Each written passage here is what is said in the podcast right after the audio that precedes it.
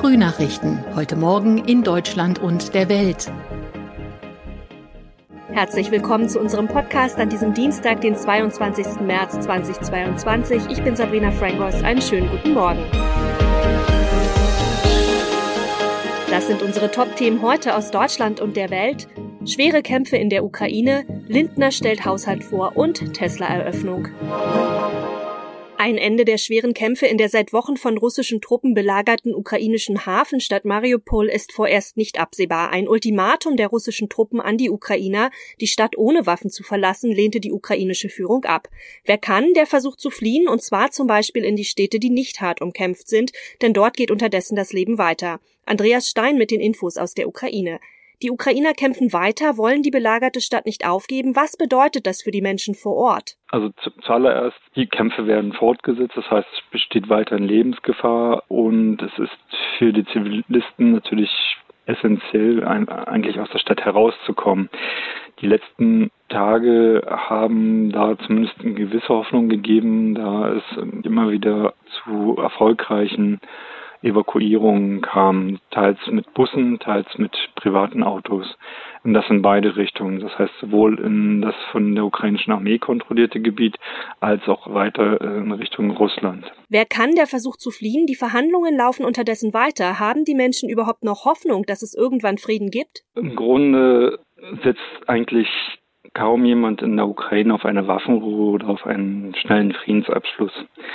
Soweit ich das beurteilen kann, sind die Menschen eigentlich äh, auf einen längeren Krieg eingestellt inzwischen, wobei sie darauf hoffen, dass er siegreich für die ukrainische Armee ausgeht, wie auch immer. Wie sieht das alltägliche Leben aus? Wie ist das überhaupt noch möglich? Kann überhaupt noch etwas normal laufen? In den Gebieten, die relativ weit weg von der Front sind, läuft das Leben auf den ersten Blick völlig normal.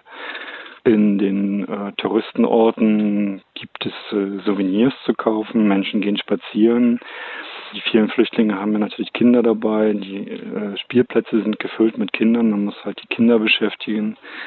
Und äh, Restaurants und Cafés haben geöffnet. Das heißt, äh, am Abend gehen die Leute in ein Restaurant und äh, essen und trinken auch etwas. Also das heißt, man versucht, äh, soweit wie es geht, den Alltag irgendwie aufrechtzuerhalten. Wie sieht das Leben in der umkämpften Hauptstadt Kiew aus? In Kiew gibt es jetzt auch wieder erste Meldungen darüber, dass das Restaurants wieder öffnen, um den Menschen Hoffnung zu geben auf einen gewissen Alltag und auch Arbeit. Für viele ist das Hauptproblem natürlich, dass, dass sie wenig oder keine Ersparnisse haben. Wenn wie jetzt nach Kriegsbeginn fast einen Monat lang die Wirtschaft stillsteht, gehen diese Ersparnisse natürlich dem Ende entgegen. Das heißt, die Menschen haben kein Geld mehr.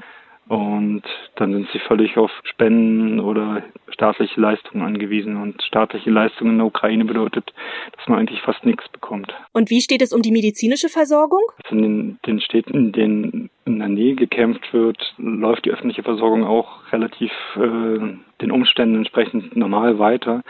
Nur gibt es da auch zunehmend das Problem, dass ja auch das medizinische Personal flieht. Das heißt, man weiß nicht, wie man die Schichten besetzen soll, ob nächsten Tag noch der Arzt da ist oder ob die Krankenschwester XY da ist. Solche Personalprobleme äh, plagen natürlich dann vor allen Dingen diese äh, Gebiete, die näher an der Front sind.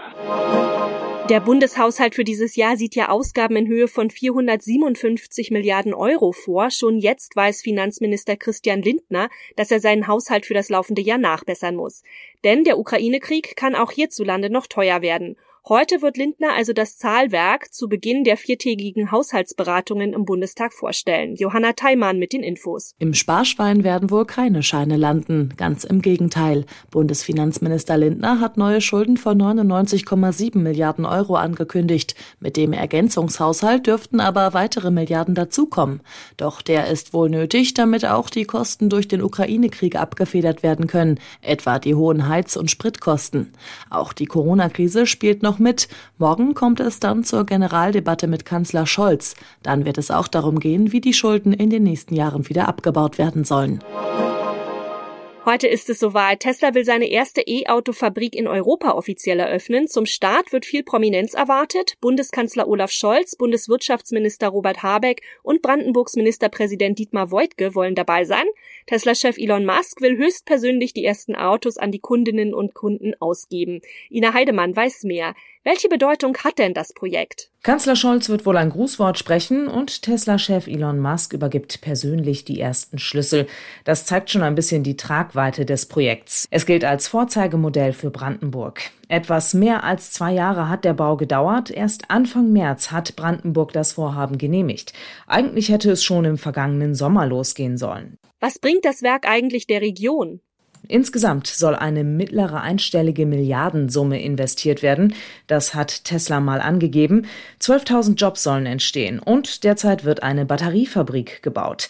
Tesla plant in einer ersten Stufe in jedem Jahr eine halbe Million Autos zu produzieren. Nun ist der Bau ja mit einigen Auflagen verbunden. Welche sind das zum Beispiel? Ja, mehr als 400 solcher Auflagen und Bedingungen hat das Land Brandenburg gestellt. Allein 96 davon betreffen den Schutz von Trinkwasser, die Entsorgung von Abwasser oder auch den Umgang mit Regenwasser. Weitere Vorgaben gibt es beim Thema Artenschutz in der Region, zu Maßnahmen gegen Luftverschmutzung oder auch zum Umgang mit Störfällen. Nach wie vor machen sich aber Umweltschützer und Anwohner Sorgen um die Natur rund ums Werk. Deshalb wird auch mit Demonstrationen heute gerechnet. Und welche Bedenken gibt es? Ja, das Thema Wasserversorgung ist weiterhin ein großes, denn die ist nach Ansicht von Umweltschützern für Tesla weiter nicht gesichert. Der Geschäftsführer der Grünen Liga Brandenburg, Michael Ganschow, der sieht die Gesamtgenehmigung auf wackeligen Füßen. Er kritisiert, dass das Verwaltungsgericht Frankfurt-Oder die Wasserversorgung für Anwohner und Tesla als gesichert ansieht. Das Gericht hatte eine Wasserförderung nur aus formellen Gründen verworfen. Das Land duldet aber weiterhin eine höhere Fördermenge. In unserem Tipp des Tages geht's heute um H2O. Heute ist nämlich Weltwassertag und der soll uns daran erinnern, wie oft wir im Alltag eigentlich so Wasser verschwenden. Zum Beispiel beim Duschen. Nach Angaben des Umweltbundesamts rauschen pro Minute 12 bis 15 Liter Wasser durch eine herkömmliche Duschbrause. Thomas Bremser hat sich schlau gemacht. Ist es denn für die Haut eigentlich ungesund, sich täglich unter die Dusche zu stellen? Hautexperten sagen ja. Unsere Haut ist von Natur aus gar nicht dafür ausgerichtet, täglich gereinigt zu werden. Alleine durch den langen Kontakt mit Wasser trocknet sie aus. Für die Haut ist das Stress pur. Seife und Duschgel enthalten Tenside und die entfernen nicht nur den Schmutz von unserer Haut, sondern auch den Fettfilm, der die Haut eigentlich schützt. Sie muss den dann nach jedem Duschen neu herstellen. Gibt es auch bestimmte Personengruppen, die von einer täglichen Dusche absehen sollten? Ja, die, die Neurodermitis haben, sollten laut Experten nicht jeden Tag duschen. Das gilt auch für ältere Menschen, die vielleicht nicht mehr so eine gesunde Haut haben und bei denen sich der Fettfilm auf der Haut nicht mehr so schnell herstellen lässt wieder. Was ist denn ein ja ratsames Duschverhalten, wenn ich Haut, Hygiene und Umwelt gleichermaßen berücksichtigen will? Am besten kurz und knackig, sagen die Experten. Einmal einseifen reicht völlig aus. Am besten mit rückfettenden Produkten ohne Mikroplastik und Flüssigkunststoffe, denn die landen sonst im Abwasser. Ansonsten sollte ich mich fragen, muss ich wirklich so lange duschen, wie ich dusche? Der Dreck sollte ja doch recht schnell ab sein eigentlich. Und wenn es nur um den Körpergeruch geht, muss ich auch nicht unbedingt jeden Tag duschen. Schweiß bekomme ich auch mit einem Waschlappen weg und Füße kann ich auch mal so waschen, da muss ich nicht gleich duschen. Und wie kann ich noch Wasser und Energie sparen? Beim Duschen? Indem ich kalt dusche, da muss das Wasser nicht erhitzt werden. Ein Drittel des Wassers kann ich sparen, wenn ich es abstelle in der Zeit, in der ich mich einseife. Das Wichtigste ist aber der richtige Duschkopf. Gute Sparduschköpfe verbrauchen etwa sechs bis neun Liter pro Minute. Ich kann das auch testen, einen fünf Liter Eimer befüllen und die Zeit messen. Brauche ich 30 Sekunden, hat der Duschkopf einen Wasserverbrauch von zehn Litern pro Minute. Und ich sollte regelmäßig die Dichtungen prüfen an den Armaturen und dem Schlauch. Wenn die porös sind, entweichte Wasser und wir verbrauchen mehr. Und das noch, das ist ein eher schwieriger Trip. Bei ihrer Reise durch frühere britische Kolonien in Mittelamerika müssen sich Queen Enkel Prinz William und seine Frau Herzogin Kate nämlich auf weitere Proteste gegen die Monarchie einstellen. In Jamaika fordert ein Bündnis aus Politik, Wirtschaft, Unterhaltung und Medizin vom Königshaus Schadenersatz für Sklaverei sowie eine Entschuldigung und kündigte eine Demonstration für heute an, wenn das Paar auf die Karibikinsel reist. Philipp Detlefs berichtet aus London. William und Kate sind in den früheren britischen Kolonien unterwegs. Bisher war die Reise ja noch nicht sonderlich erfolgreich. Es gab viele Proteste. Was ist da genau passiert? Ja, eigentlich hatten William und Kate am Sonntag in Belize eine Kakaofarm besichtigen wollen. Das haben sie aber kurzfristig abgesagt. Wegen sensibler Angelegenheiten hieß es. Laut Medienberichten hatten Bewohner eines Dorfs protestiert, weil sie im Clinch liegen mit einer Naturschutzorganisation, die an dieser Farm beteiligt ist und deren Schirmherrschaft Prinz William übernommen hat. Eine komplizierte Sache also.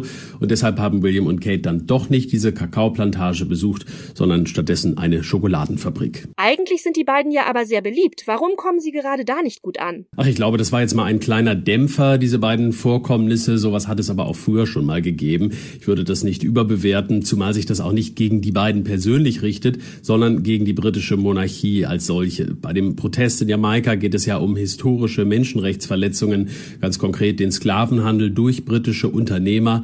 Und deshalb heißt es in diesem Protestschreiben, man sehe keinen Grund, den 70. Jahrestag der Queen zu feiern. Das ist der Wortlaut. Jamaika ist ja übrigens in diesem Jahr auch seit 60 Jahren unabhängig. Aber ich denke, an anderen Orten werden William und Kate sicherlich auch, wie sie das sonst gewohnt sind, bejubelt werden. Das war's von mir. Ich bin Sabrina Frangos und ich wünsche Ihnen noch einen schönen Tag. Bis morgen.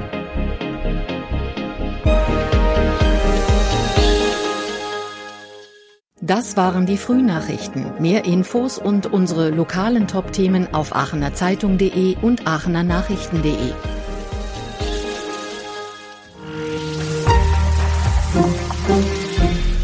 Die Frühnachrichten sind ein Podcast aus dem Medienhaus Aachen.